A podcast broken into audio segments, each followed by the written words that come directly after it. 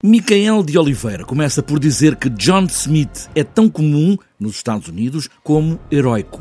O primeiro colono foi John Smith, daí ter escolhido este nome para esta saga de Sócrates tem de morrer. Portanto, esta ideia e este nome, para mim, sempre foi, sempre foi hum, importante também nesse sentido, de, uh, de, de, colonizador, mas dos a ninguém, ou seja, ter aquilo uma, uma ligação.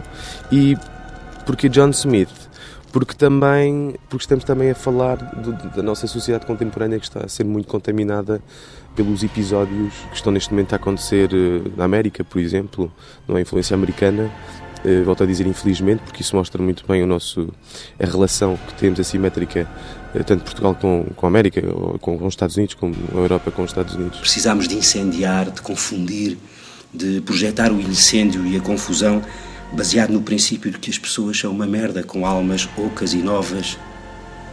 Imagina uma pirâmide, John Smith. Neste segundo episódio, estamos num futuro, num qualquer outro futuro, numa outra dimensão, num outro planeta, onde almas perdidas são agora mortos-vivos e é preciso matá-los. Os do passado foram acordados para ajudarem a matarem os mortos-vivos que existem naquele planeta. E os mortos-vivos são o quê? São almas mal reencarnadas.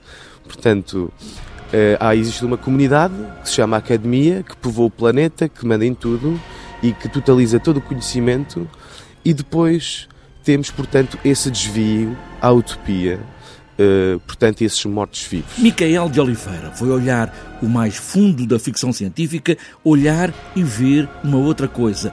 Um John Smith que começa Zé Ninguém e acaba como o grande conquistador. Quis um bocado ir à raiz da ficção científica, do género de ficção científica e para o diálogo, mas de uma maneira séria, não é paródia eh, comentada em palco, que é uma coisa que não gosto, não gosto muito. Esta noite está em cena o primeiro episódio, A Morte de Sócrates, que parte da obra Phaedon de Platão, com Albano Jerónimo como Sócrates e os fiéis amigos Paulo, que é Paulo Pinto, Pedro, que é Pedro Lacerda, Maria, que é Raquel Castro e Ana, que é Ana Bustorff.